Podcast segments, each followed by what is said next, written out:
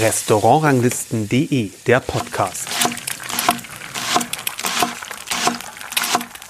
Hallo und herzlich willkommen zu einer neuen Folge unseres Podcasts. Ich bin Kersten Mügge und mein Gast heute ist Marco Müller. Hallo. Servus, hallo. Das heißt, wir sind mal wieder im Rutz und äh, Marco Müller war schon in Folge 24 äh, von unserem Podcast mit dabei. Das war kurz nachdem das Rutz den dritten Stern bekommen hat und kurz bevor der Lockdown begonnen hat.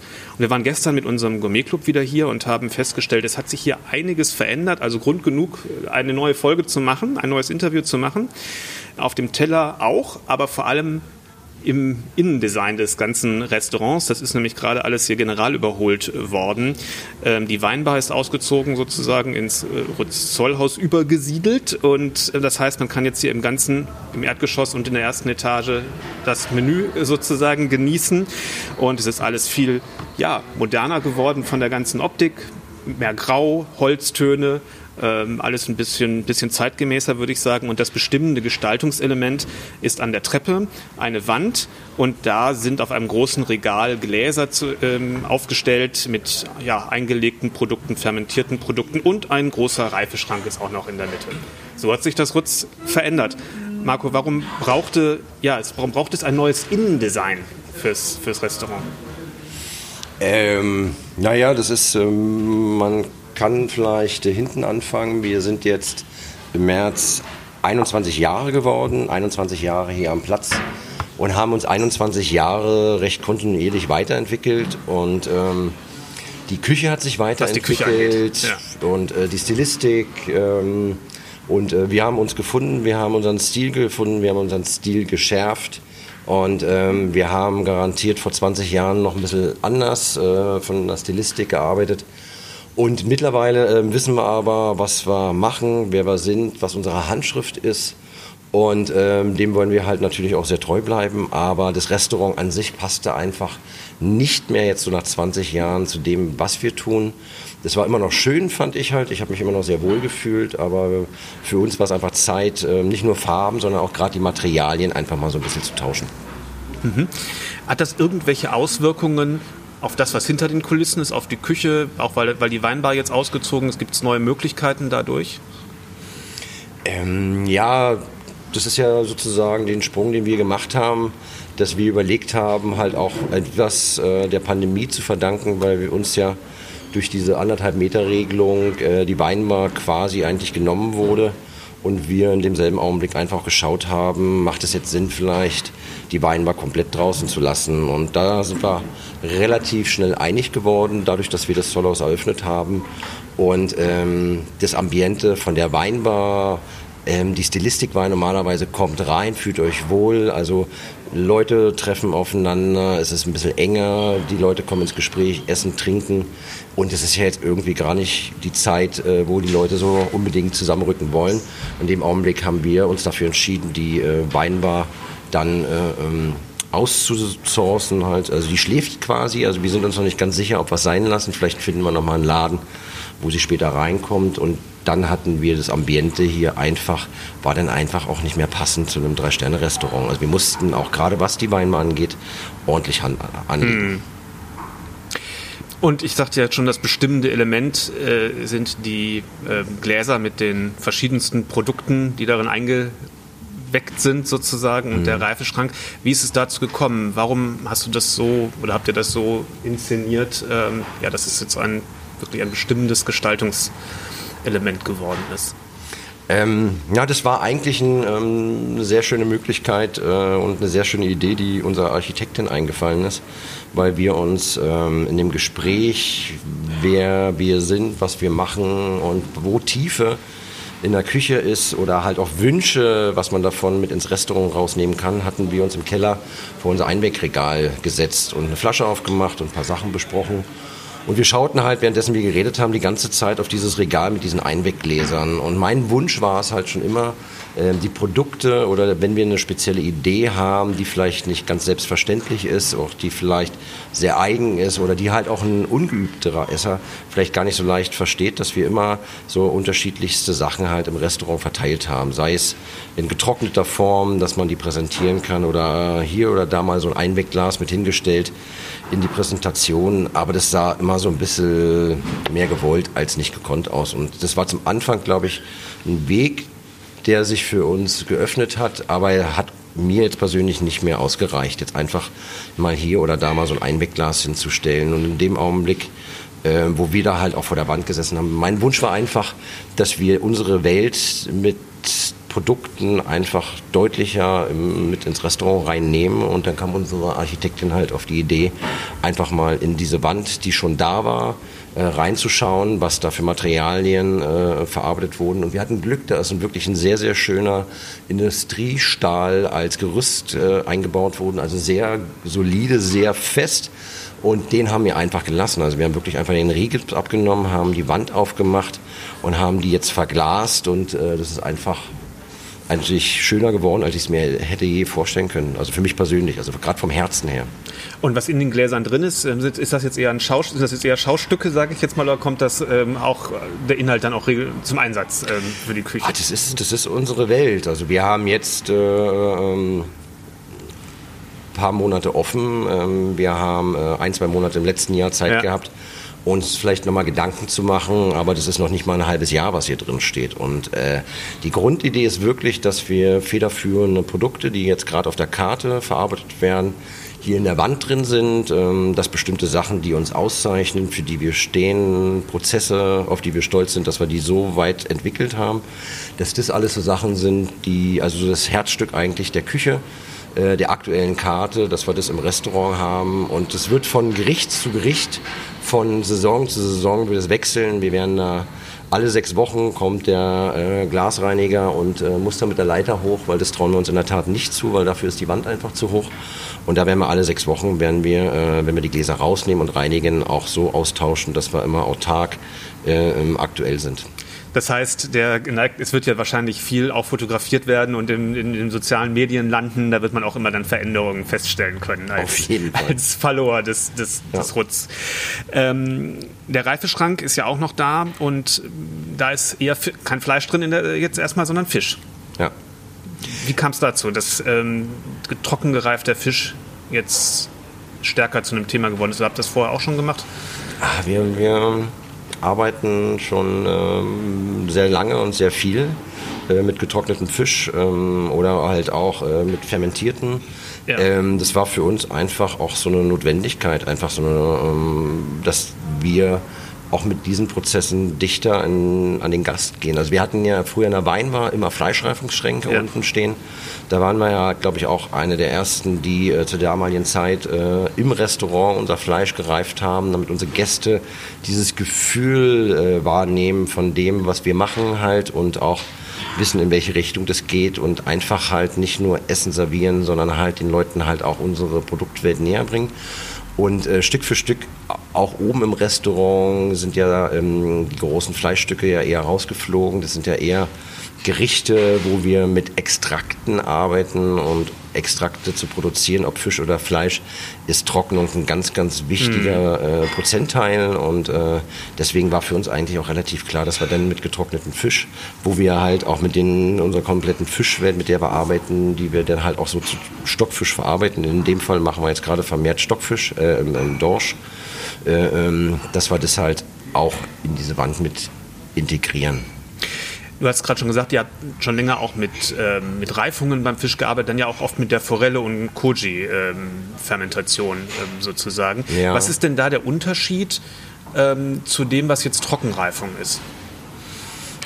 Boah, das sind äh, zwei vollkommen unterschiedliche Geschichten, weil ähm, also im Grunde genommen der Wunsch einer Fleischreifung entspricht dem gleichen Grundwunsch einer Fermentation und zwar ähm, die Aminosäureketten eigentlich aufzusplitten, natürlich das Glutamin rauszuholen, natürlich einen Eigengeschmack äh, rauszukitzeln und äh, Geschmacksstärke zu produzieren. Und aber der Geschmack an sich von getrockneten Geschichten zu äh, fermentierten Geschichten, das sind zwei vollkommen unterschiedliche Welten, die aber ähm, auf dem Teller zusammentreffen.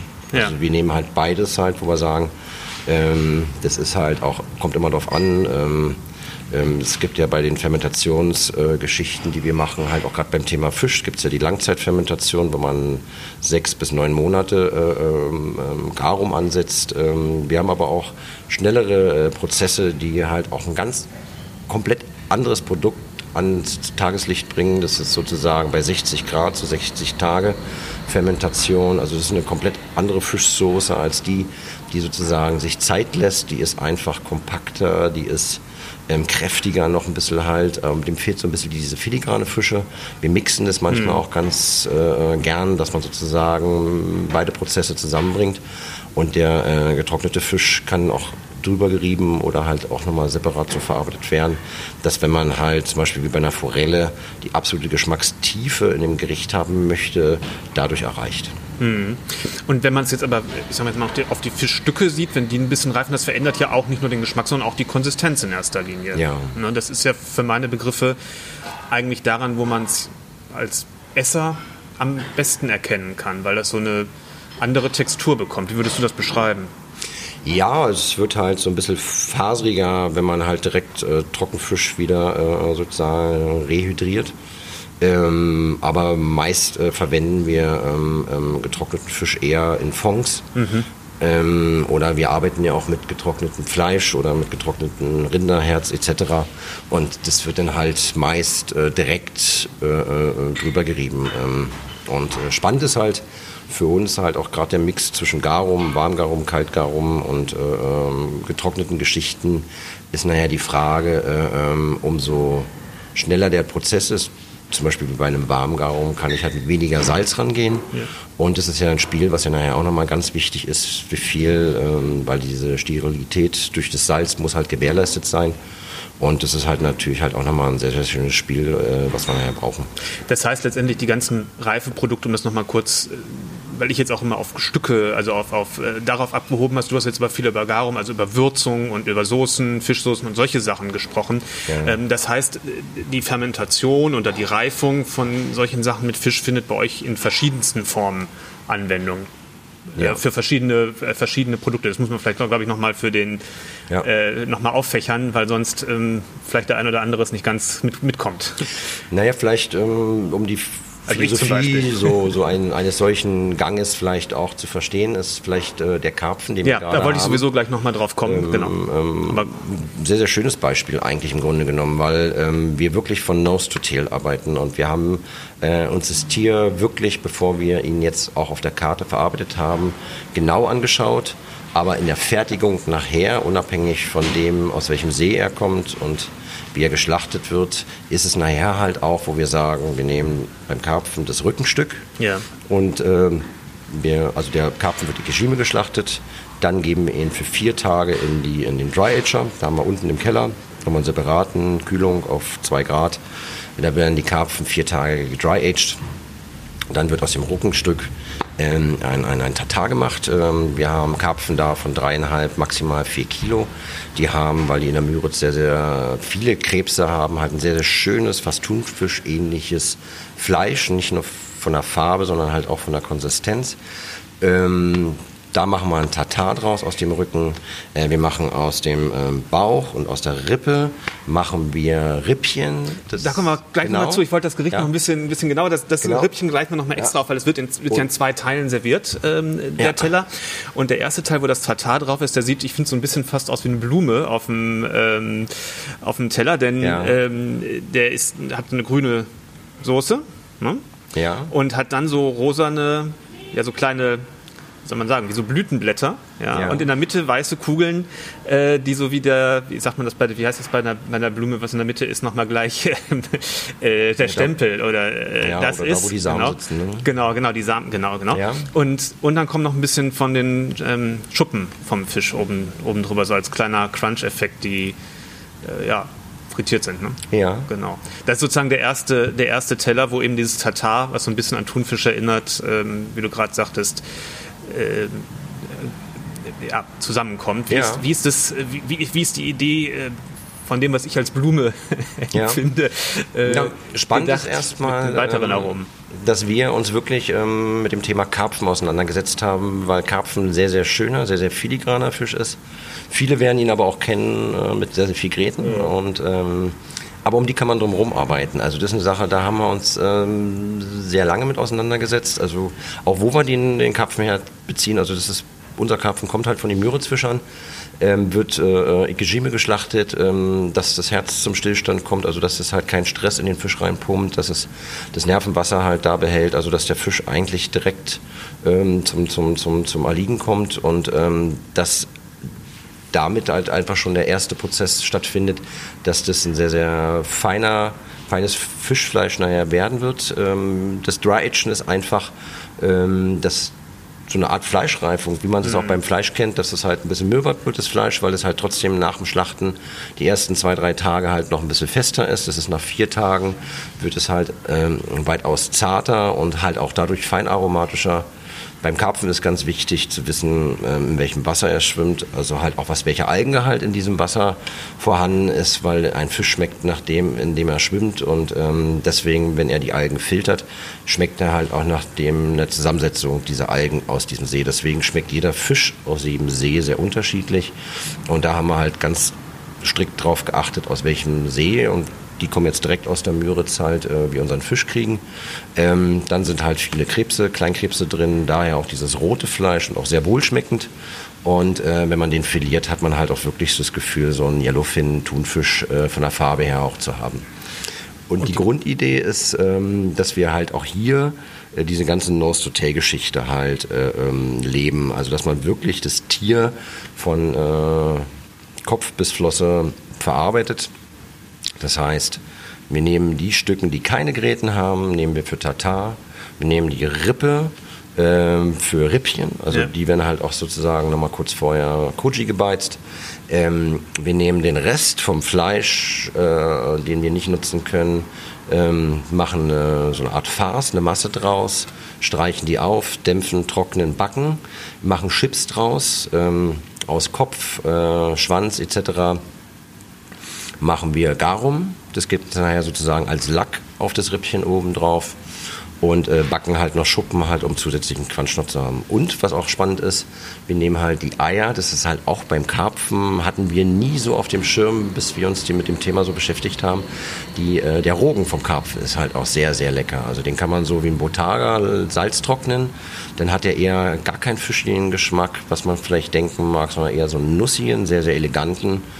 Und ähm, wir haben halt auch die Eier eingesalzen und einen Kaviar draus gemacht und haben den mit Sauerrahm noch unter das äh, äh, äh, sozusagen die Blüte, wie du so schön meintest, ähm, Ja. ähm, drunter gestrichen, dass wir halt auch noch den, den Kaviar sozusagen vom Karpfen mit verwendet haben. Aber da ist eben bei der Blüte ja noch ein bisschen mehr dabei. In der, in der Ja. Karte steht äh, Holunderblatt und Tomate. Ja, also genau, das ist der Karpfen sozusagen und äh, dem haben wir Holunder eigentlich äh, als Thema an die Seite gestellt, weil ich die Aromatik von Holunder mag, aber ähm, das ist, Holunderblüte ist manchmal zu profan, Holunderbeere manchmal halt auch zu, zu, zu, zu, zu intensiv Ja, schon fast. ja, ich ja. liebe das. Ähm, was wir gemacht haben, ist wirklich so ein bisschen in die Facette reinzugehen und die Holunderbeere eigentlich für sich komplett draußen zu lassen, sondern wir haben nach der Blüte sozusagen die ersten kleinen Beeren, die sich bilden vom Holunder, die sind noch grün an dieser kleinen Staude, haben wir sauer eingelegt, also so ein bisschen, das sind sozusagen äh, sehr, sehr fein aromatische, aber überall in, dieser, in diesem Holunder steckt eigentlich dieses Florale, was man halt auch von den äh, äh, Blüten kennt, nur eleganter. Ja. Und äh, das ist halt auch, wenn äh, sozusagen die ersten Knospen entstehen, da haben wir so eine Art Kapern draus gemacht.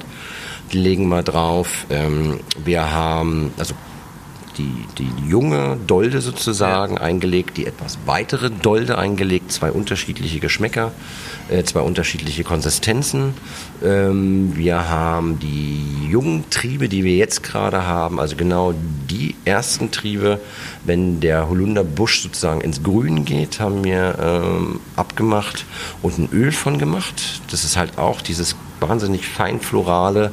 Das ist auch das Grüne, was man in der Soße sieht. Das haben wir sozusagen mit einer Sauerrahmmolke kombiniert und reduziert da Tomate. Da kommt dann auch die Kraft mhm. her, ähm, mit äh, in die Soße mit dazugegeben. Und ähm, nachher zum Servieren äh, haben wir dann ähm, aus den Holunderblüten einen Essig gemacht, haben den wieder mit dem Sauerrahm vermengt und haben dann so kleine Stickstoffperlen oben drüber gemacht für die Frische, für die Eleganz und dass sich das so ein bisschen äh, im, im, ganzen Gericht halt auch nochmal verteilt. Das ist überhaupt, das ist ja auch der erste Gang im Menü. Es, ist, ja. ähm, es wirkt relativ frisch und fein, weil es auch ein bisschen kühler ähm, serviert wird. Ne? Und dann kommt der Geg als Gegensatz dazu, als zweiter Teil des ersten Gangs, das Rippchen, du hast es schon erwähnt. Ähm, man, wenn man es nicht wüsste, könnte man auch denken, dass es Schweinefleisch sein könnte, sage ich jetzt mal, weil es von der Konsistenz her genau diese, äh, diese lange gegrillte Form annimmt und es ist auch so gewürzt. Ne? Ja. Also was ist da äh, an, an Lack drauf, dass das ähm, so schön würzig schmeckt wie ein gegrilltes Stück Fleisch, obwohl es natürlich Fisch ist?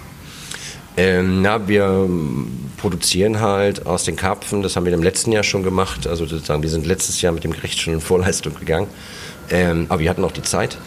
aber das ist bei uns nichts Ungewöhnliches, dass wir sozusagen ähm, Garums oder halt Misos etc. schon äh, bis zu fünf Jahre im Vorfeld äh, ähm, ansetzen und dann nutzen. Und äh, wir haben äh, von dem Karpfen letztes Jahr ein Garum gemacht und äh, den dieses Garum dann halt in konzentrierter Form ähm, auf die Rippchen gegeben. Parallel haben wir vorher ähm, die, die, das, das Rippchenfleisch äh, mit, mit, mit Koji äh, so, so einen halben Tag äh, anfermentieren lassen, kann man sagen. Also es passiert ja kein äh, Gärungsprozess etc.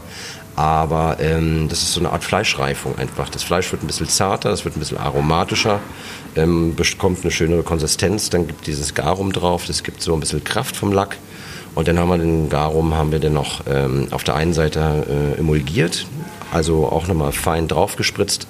Und parallel haben wir noch so eine Art Holzkohleöl mit einem Miso zusammen kombiniert und als zweite Creme oben drüber gegeben. Und das hat halt ordentlich Bums. Ja, und das ist auch, ähm, finde ich, das Reizvolle, dass das Menü gleich so mit so einer Spannbreite beginnt. Einerseits mit was ganz Feinem und Filigranem und ähm, ja, ganz wo man sehr ganz sehr in die Details auch reingehen kann mit der Zunge und dann sowas richtiges ähm, Snackartiges, sag ich mal, das was man sofort versteht und da ist. Ja, das ist, ja. das hat man gleich, hat man gleich einen sehr schönen Kontrast am Anfang. Schön. Ich will noch mal auf einen, ja, ich will noch mal auf einen anderen ähm, Gang eingehen, ähm, weil der vielleicht auch zeigt, vermute ich jedenfalls, ähm, wie sich Sachen weiterentwickeln. Und zwar ähm, der Dorsch. Mhm. Ich hatte den Eindruck, dass das eine Weiterentwicklung der Idee ist, wie ihr es vorher hattet, den Dorsch mit der Alge, mit der Kombo-Alge ringsherum. Ne? Dass es wahrscheinlich daraus eine Fortentwicklung ist. Wie, ist.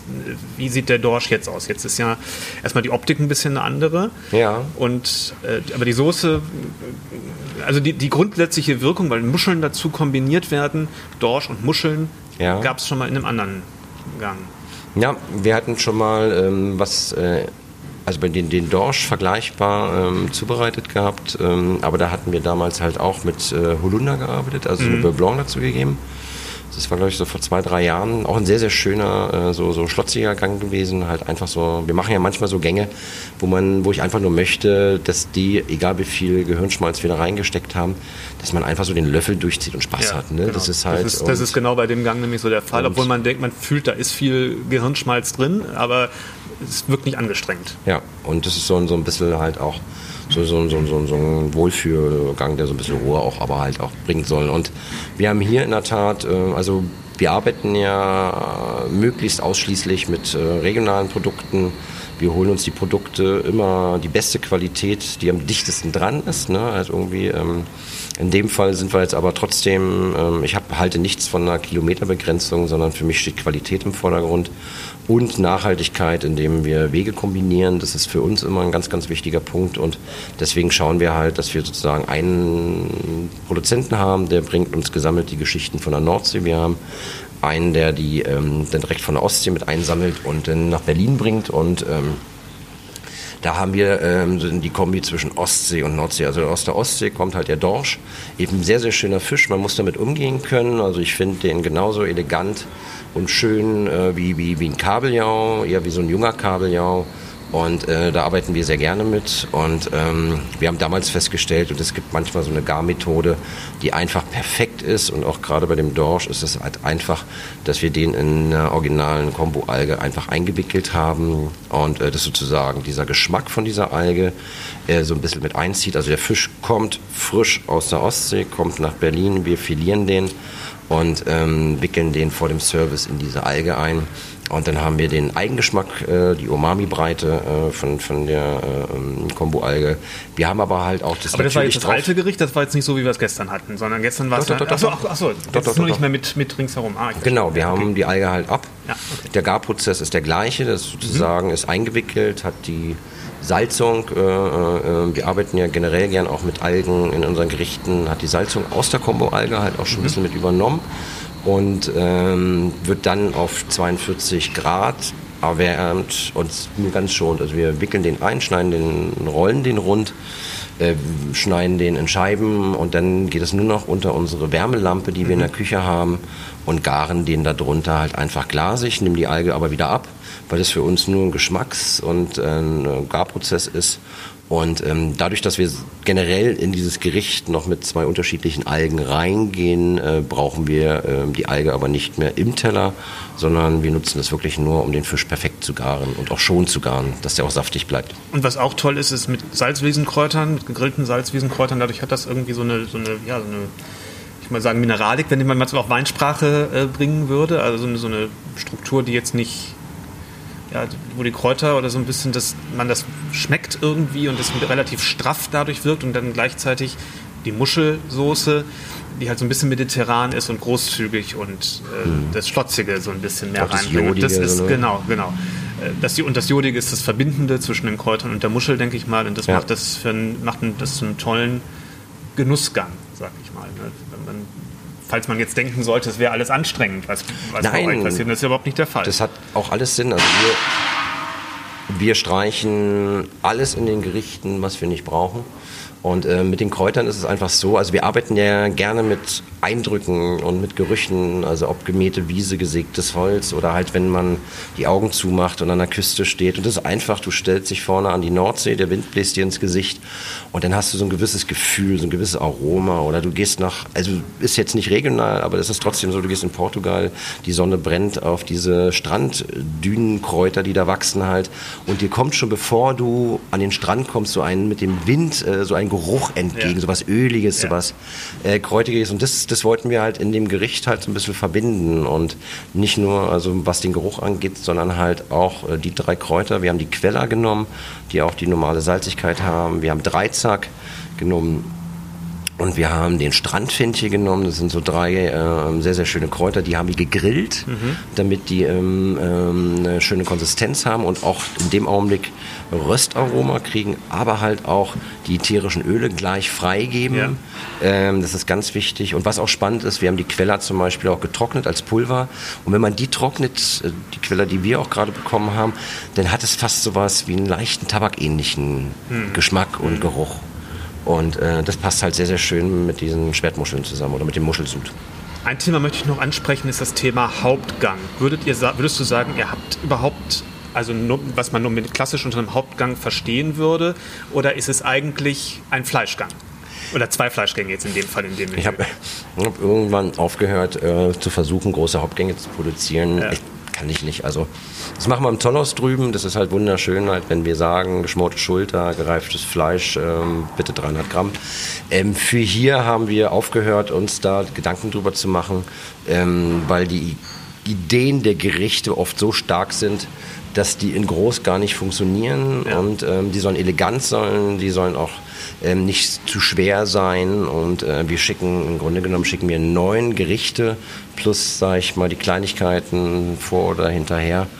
Und ähm, dann ist es halt ein Gang, der sich in die Menügröße und ins Menü mit einreiht. Ähm, und in dem Fall ist das Fleisch, kann aber auch mal Gemüse oder kann auch mal Fisch sein. Ähm, in dem Fall ist es halt äh, deutsches Wagyu Beef, was wir da haben, sehr schönes Fleisch und aber Und davor auch das Lamm, was auch sehr, ja, sehr schön ist. Genau, Ähm, zwei aufeinandertreffen. zwei aufeinandertreffende ähm, Fleischgänge, was ich insofern ganz interessant finde, weil die beide in einer gewissen Weise Ähnlichkeiten hatten, weil nämlich das, das Fleisch relativ puristisch mit Kräutern, salatartigen Aromen, also mit grünen Blättern, sage ich jetzt mal, kombiniert war ja. ähm, und mit einer ganz leichten Soße jeweils. Aber ähm, gut, bei dem Wagyu war es natürlich eine etwas ans Grillen angelehnte Soße, aber da für die Verhältnisse gesehen eine leichte Soße, sagen wir, wenn man jetzt die, ja. die Anklänge nimmt. Und ja, trotzdem waren sie ganz unterschiedlich, auch weil das Fleisch auch ein ganz anderes ist. Das, das ähm, Lamm natürlich eher mager und eher ähm, halt äh, ja, fein in der Konsistenz und das Wagyu halt ein bisschen ja, schlotziger einfach, ein bisschen, ein bisschen mehr mit Fett und mit ein bisschen mehr ähm, äh, Grillgeschmack und ein bisschen mehr Röstnoten und so. Ja. Ähm, also das ist eigentlich für mich im Grunde so gesehen zwei Hauptgänge waren, mhm. die durchaus ähnlich oder zwei Fleischgänge waren, die durchaus ähnlich sind, aber sich trotzdem unterschieden haben. Und das fand ich ein ganz interessantes ähm, Spiel auch. Ähm. Ja. Naja, wir legen. Also, war das so beabsichtigt, ja. im Grunde zwei ja, ja. so doch durchaus ähnliche also Gerichte zu machen? Mal oder? passiert sowas durch Zufall und mal äh, ähm, machen wir das gezielt. Hier war das wirklich ganz gezielt weil wir wirklich äh, zwei kleinere Gänge, weil ich für mich persönlich muss irgendwann mal, wenn ich mir oder wenn ich uns beim Arbeiten zugucke, Entscheidungen treffen. Und so haben wir auch uns irgendwann entschieden, halt ähm, jetzt nicht mehr mit aller Gewalt einen Hauptgang zu produzieren, sondern halt einfach mehr auf äh, die Menüfolge zu achten. Und ähm, genauso ist es aber, dass wir unfassbar viel Wert auf Qualität legen und auch gerade was das Fleisch angeht. Und das ist halt das, was wir machen. Äh, man hat bei allen Gerichten ähm, haben wir zwei Aromen, die sich komplementieren, die wir gegenübersetzen. Das sind selten mehr. Wir haben ganz, ganz selten ein drittes Aroma, was da sozusagen um Aufmerksamkeit buhlt. Wir haben ganz viele Sachen, die wir dem unterordnen, dass wir halt zwei Aromen eher in den Vordergrund stellen können und die unterstützen. Und wenn wir uns so eine Mühe geben, wie bei dem Fleisch, halt bei dem Lamm, arbeiten wir schon, ähm, das kommt aus Husum, ähm, arbeiten wir seit 25 Jahren, seit 25 Jahren mit unseren Produzenten zusammen. Fleisch haben wir dieses Jahr das erste Mal drauf genommen, sind aber schon viele Jahre jetzt dabei und beobachten dieses Projekt und haben jetzt erstmalig auch die Menge gehabt, mm. dass wir das Wagyu Beef im Hauptgang äh, mit auf die Karte nehmen können. Aber wir geben uns da ganz viel Mühe halt irgendwie, suchen ähm, herausragende Produzenten, achten darauf, dass die Tiere gut gehalten, gut geschlachtet äh, werden. Wir achten darauf, was die Tiere für die, äh, als Fütterung bekommen etc. Also wir sind in den ganzen Prozess mit eingebunden und wenn wir uns so eine Mühe geben, dann möchte ich natürlich halt auch, dass diese Aromen zur Geltung kommen und deswegen gucken wir, wenn wir einen Lammgang machen, dass das Lamm auch für sich schmeckt, dass dieses Aroma, was ich so mag bei dem Fleisch, halt auch zum Tragen kommt und deswegen gucken wir halt, dass die zweite Komponente immer eine ist, die es halt mit spannend macht. Ja. Aber die eigentliche Komponente in dem Augenblick wie beim Lamm, außer dass wir es reifen lassen, äh, äh, lassen wir relativ plan. Also da geht dann auch die Kreativität eher in die ähm, Fleischverarbeitung, äh, mhm. aber auch mit den Fonds haben wir uns hier für ein Dashing entschieden, also eher einen sehr, sehr, zwar kräftigen, eher so diese, die Idee, Fleischsaft zu haben und nicht ja, also diese ja, ja. schweren äh, französischen Soßen, wie wir sie vielleicht früher hatten, die dann eigentlich dieses Gericht komplett übertönen, das Fleisch.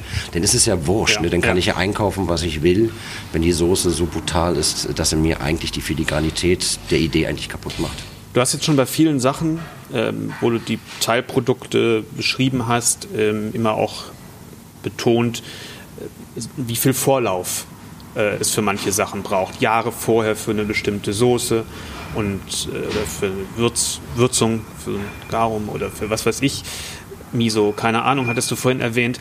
Wie konkret, wenn du mit sowas anfängst, so ein Miso ansetzt oder sowas, ähm, hast du dann schon vor Augen, dass das in einem gewissen Zeitraum X für ein bestimmtes Gericht Verwendung bringt oder ist das erstmal eine, ich sag mal, eine Stoffsammlung ähm, und wenn es dann doch näher an das Menü heranrückt, konkretisiert sich das dann? Also mit anderen Worten, wie sieht die Menüplanung aus, wenn man so lange im Voraus arbeiten muss, erstmal was die eigenen Sachen angeht, aber dann ja auch mit Produzenten? Ähm, muss man ja mit denen auch ins Gespräch gehen, wann ja. ist was ähm, verfügbar, in welchen Mengen und so. Ja, das sind äh, zwei unterschiedliche Fragen. Also ja. das eine ist, äh, ähm, was unsere Produzenten angeht. Ähm, da müssen wir eine hohe Zuverlässigkeit äh, bieten, ähm, indem wir schon weit im Voraus planen und unseren Produzenten sozusagen halt auch eine Was heißt Abnahme. weit im Voraus? Ein Jahr oder? Ja, also schon, also oft. Also das ist halt bei Gemüse muss man halt gucken, äh, braucht man halt mindestens ein Jahr. Äh, unsere, unsere Landwirte, die müssen schon wissen, in welche Richtung wir dann im Folgejahr gehen, was sie an Saat besorgen sollen. Wir müssen gucken, wo wir was dieses Jahr anpflanzen lassen. Dann müssen wir gucken, welche Zeitfenster wir mit der Ware haben, äh, wie viel können wir damit abdeckeln. Ähm, und äh, das sind Sachen, die finden schon über ein Jahr im Vorfeld statt eigentlich, dass wir schon äh, parallel schauen, äh, welche Richtung soll denn äh, im Folgejahr die Kartengestaltung gehen. Und dann gucken wir, dass wir dann halt mit diesen Sachen ähm, Gerichte kreieren. Und äh, wir haben das dann halt aber auch so, wenn wir dann sagen, okay, ich nehme jetzt einen Tennisball äh, oder einen Tischtennisball großen Kohlrabi und äh, ich stelle fest, ich habe partout keinen Zugang gefunden oder keinen Platz auf der Karte oder wir haben zu viele Ideen oder die Idee, die wir hatten, war Murks, dann habe ich halt immer noch die Möglichkeit halt auch, das ist die Abnahmegarantie, das ist jetzt nur ein Beispiel so, ähm, dann haben wir das Zollhaus noch mit dabei, wo wir dann halt wirklich mit dieser Ware reingehen können. Also wir geben ähm, sehr, sehr viel unseren Produzenten vor die können dann, äh, das ist ja relativ auch gut planbar für uns. Also wenn wir jetzt zum Beispiel äh, das Rutz nehmen als Haupthaus, ähm, da sind wir, äh, wir haben 30 Sitzplätze. Ja. Das heißt, ich brauche 35 Portionen, weil äh, fünf müssen halt immer noch auf Reserve sein. Äh, das sind fünf Tage offen äh, und dann äh, mal 52 Wochen. Ähm, plus minus Schluss, Schließzeit ähm, Ja. kann man halt äh, mit dem Taschenrechner relativ gut zusammenrechnen und eine sehr, sehr gute Verlässlichkeit halt äh, beim, beim, beim Produzenten halt einreichen und wir müssen dann halt einfach gucken, dass wir was draus machen. Und der zweite Teil der Frage ist, sowas wie Misos oder wie Fonds oder wie Garum, Genau. Ja. das sind Sachen, ähm, also wir arbeiten, ich bin jetzt seit 18 Jahren, glaube ich, hier. Ähm, und seit 18 Jahren gehen wir in Prozesse rein und äh, in, in, in Proben und experimentieren und sind noch genauso wie am ersten Tag mit Herz und Leidenschaft dabei, neue Sachen zu entdecken, auszuprobieren, nie festgefahren zu sein, sondern sich immer weiterzuentwickeln und äh, sich nie darauf zu verlassen, was wir gerade haben. Und deswegen haben wir halt also auch über das ganze Team gestreut unterschiedlichste Projekte, äh, die da betreut werden. Und da ist dann halt, wenn man ein einfaches Beispiel nimmt, zum Beispiel wie wir vor vielen Jahren ähm, äh, angefangen haben aus unserem damals noch äh, Holzofenbrot, was wir in der Bar hatten, dieses Krustenbrot, haben wir komplett überbacken lassen und haben wirklich eine größere Menge auf äh, nicht gut Glück, weil wir wussten, was wir machen ähm, aber halt produzieren lassen halt und haben Miso draus gemacht und haben dann aber auch gleich gesagt, wir müssen es halt zum Beispiel auf fünf Jahre splitten können, dass wir sozusagen fünf Jahre damit abdecken können bei diesen Misos und der Hoffnung, dass das wirklich so funktioniert, ähm, halt auch gereift sein können. Ja. Und so ein Miso schmeckt alle halbe Jahre Anders. anders. Und da muss man immer wieder gucken, wann man es dann einsetzen Und kann. es das funktioniert für was man es meist wirklich kann. sehr, sehr gut. Es gibt vielleicht hier oder da auch mal so einen Prozess, der dann vielleicht auch mal nicht hingehauen Mhm. hat, was die Reifung angeht. Dann ist das ein Lernprozess, aber meistens, sage ich mal, wissen wir da schon auch sehr, was wir tun oder beziehungsweise kann man das ja auch, ähm, wenn man, also das, das wird, man, wird ja auch dann gesteuert, wenn ich weiß, ich will etwas fünf Jahre lang halten, gehe ich nicht mit dem Minimum, sondern mit dem Mittelsegment an Salz ran. Wenn Ja. ich Sachen kurzfristiger brauche, gehe ich weniger Salz ran. Und, äh, und dann ist es aber oft halt auch Learning by Doing. Das Ja. ist so. Und damit sammeln wir unsere ähm, ähm, ähm, Erfahrungen. Und das, was wir machen, ist ja im Grunde genommen ähm, zu der Zeit, auch wo wir angefangen haben, halt gab es ja überhaupt gar keine Erfahrungswerte Ja, für uns. ja. Also das ist eine Sache, wir wussten oder ich wusste, welchen Weg ich gehen will. Ich wusste, welche Produktpalette ich äh, verarbeiten möchte. Ich möcht, wollte die deutsche regionale Produktpalette spannender, interessanter sehen. Und dann sind wir einfach rangegangen und sind bis heute einfach durchweg am Probieren und am Weiterentwickeln. Aber ich nehm, vermute mal, das ist ja über die Zeit, ist dann die Palette von Sachen immer breiter geworden und es ist dann nicht mehr so, dass, ich sag mal, das klassische, dieser Moment, wo man zwar tausend Sachen in, parallel in Arbeit hat, aber nichts ist eigentlich fertig sozusagen. Das gibt es wahrscheinlich jetzt nicht mehr so. Nee, also wir haben, das ist jetzt auch, also für mich ist irgendwie so, wir legen ja unsere Leistung, äh, messen wir ja nicht an Bewertungen, sondern Ja. an dem, wo wir gerade Nee, nee, stehen. aber ich meine, wo man, wo man und fünf sind Projekte parallel laufen hat, aber eigentlich verwenden kann man aktuell noch nichts. Man braucht aber irgendwas. So diese, diese ja, nee, das ist das, ist das was ich meine. Das ja. ist halt ähm, zum Anfang war das halt irgendwie wirklich Learning by Doing und äh, das war zum Anfang halt auch so, dass wir manche Sachen halt auch dann ähm, abfordern mussten von den Sachen, die wir gemacht haben. Mittlerweile halt macht es halt einfach Spaß, weil wir halt ein äh, wahnsinnig spannendes Kontingent haben und ähm, worauf wir einfach zurückgreifen können und äh, das ist jetzt auch wenn man mich fragt, habe ich das Gefühl, wir können jetzt erst richtig Gas geben. Also 18 hm. Jahre hier oder nicht. Aber mit dem, was wir mittlerweile wissen können, wie wir arbeiten können, mit den Erfahrungen, die wir haben und mit der Produktpalette, die wir bedienen können, macht es jetzt gerade auch richtig Spaß, halt äh, in die Gerichte reinzugehen. Ja, und in der jetzigen Zeit, wo an vielen Stellen auch Schwierigkeiten sind, bestimmte Produkte zu bekommen in Qualität oder zu annehmbaren Preisen, ist, man, ist das jetzt ja ein doppelter Vorteil eigentlich. Ja, vielleicht ist es spannend, mal oh, darüber nachzudenken und den Fisch aus dem Boden zu holen und nicht ja. aus Chile einfliegen zu lassen. Das, also das kommt noch dazu, ne? also das neben, der Nachhalt, neben der Nachhaltigkeit, aber ähm, das ist ja gerade auch überhaupt erstmal auch um Verlässlichkeit, wenn man bei manchen Produkten auch geht, die man sonst, weil halt die Flugzeuge jeden Tag geflogen sind oder die Fischer jeden Tag gefischt haben oder keine Ahnung. Ähm, wo manche andere jetzt im Moment schon Schwierigkeiten haben, glaube ich, das in der Qualität, die man sonst gewohnt ist, ähm, auf den Teller zu bringen. Und da seid ihr natürlich jetzt fein raus, muss man sozusagen.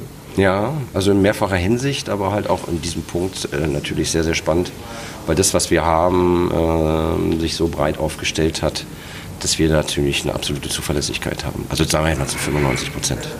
Passieren kann immer mal was. Um es mal so zu sagen, du hast gerade gesagt, du kannst es ist jetzt sozusagen dein Gefühl, ähm, es ist jetzt überhaupt erstmal alles so voll ausentwickelt und du kannst jetzt richtig, ähm, richtig in die Vollen greifen, mhm. sozusagen.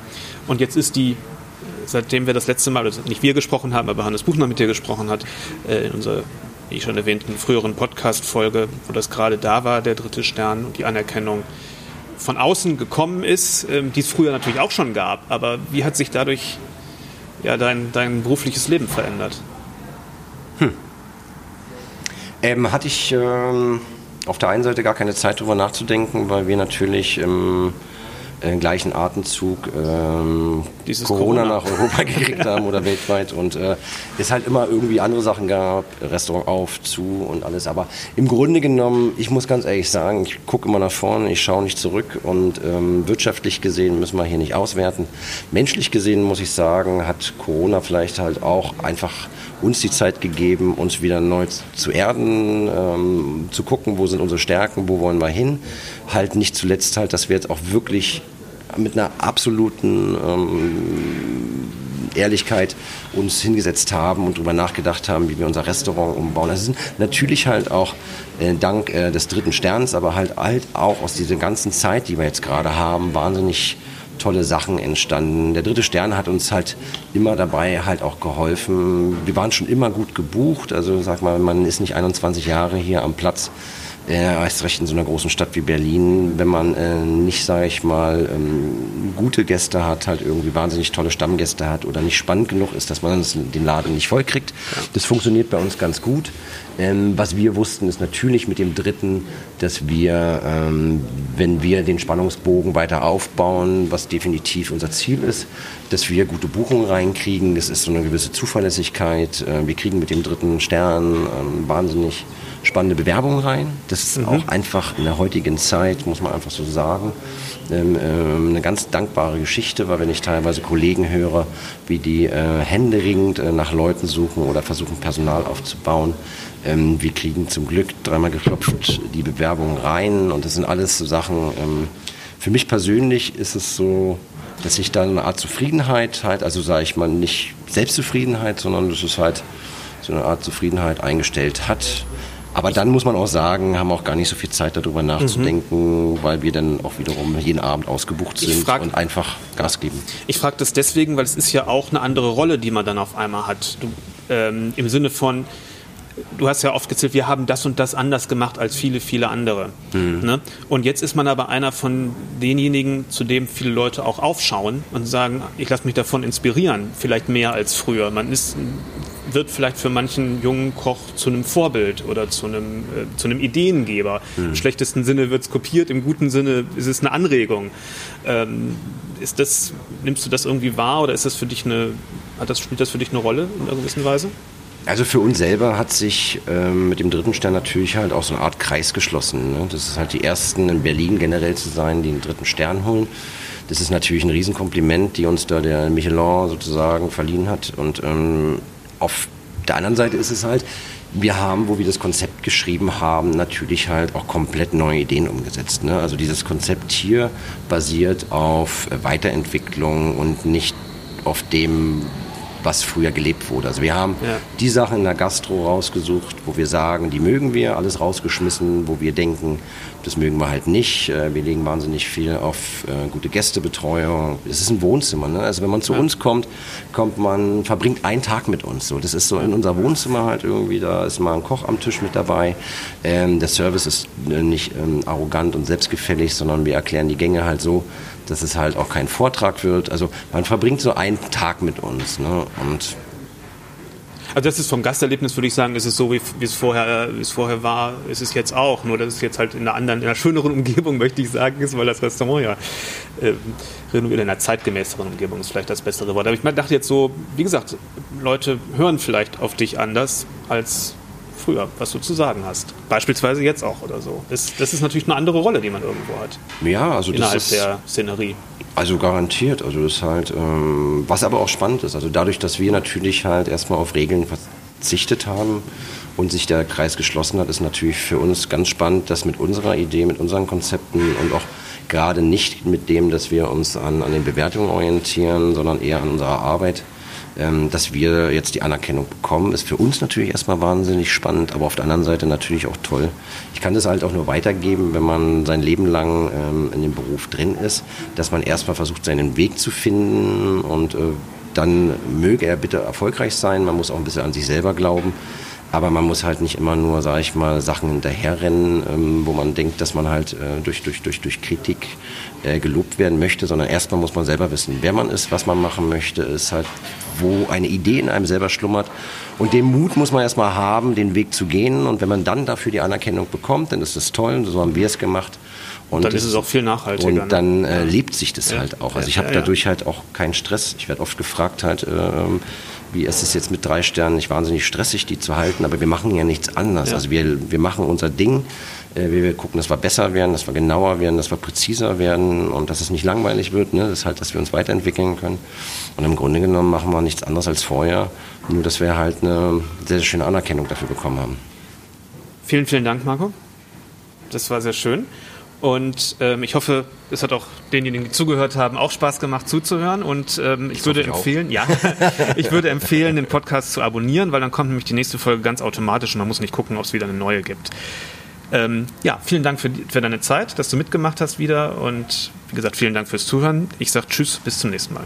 Ja, also Dankeschön äh, für, für diesen Podcast und äh, ich höre den selber sehr, sehr gern, also abonniert ihn.